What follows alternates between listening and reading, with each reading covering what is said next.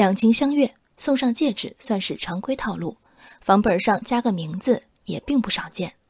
但人有离合，任凭道别再体面，写在房本上的名字忽然就成了肉里的一根刺。这是今天报纸上的一则奇事：二零一六年，陕西西安市民段先生在当地购买了一套房子，想着与女友婚事在即，尽管买房的钱由他一人负担。他仍在购房合同上写了两个人的名字，贷款也以两人名义办理。但不幸的是，两人于二零一七年分手。如今，段先生已结婚半年多，妻子对这张写有前女友名字的合同颇有微词。眼看办理房产证在即，段先生迫切希望将贷款合同中两人的名字变更成他自己。前女友也表示愿意配合，但银行、房管局均表示。房产在抵押贷款期间无法变更产权人姓名，如果要变更，需要段先生先还清贷款，再和前女友带相关证明一起进行变更。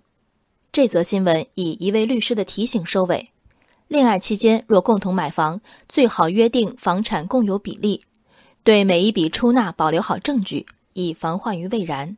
这些话单看都对，但与段先生的烦恼毫不相干。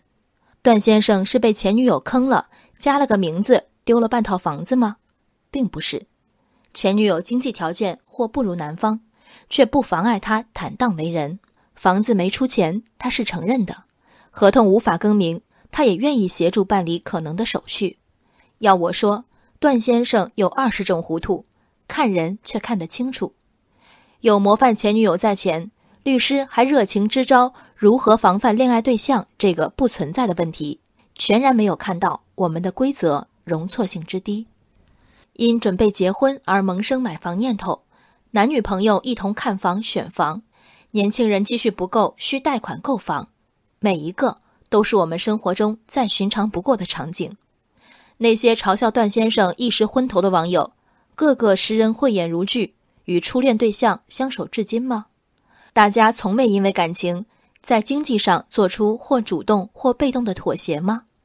段先生无非是说了一句沉重的情话：“我愿以这样的诚意与你分享我的人生，没有算计谁，更不为伤害谁。”段先生错在毫无戒备，缺乏生活经验。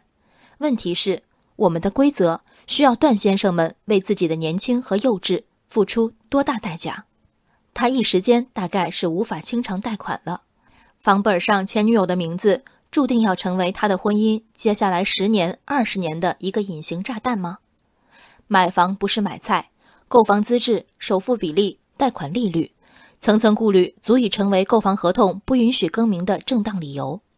但我们的规则不需要考虑为段先生这样一分失误、十分无辜的案例兜底吗？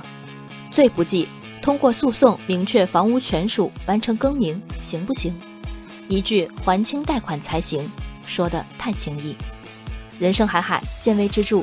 我是静文，往期静观音频，请下载中国广播 APP 或搜索微信公众号“为我含情”。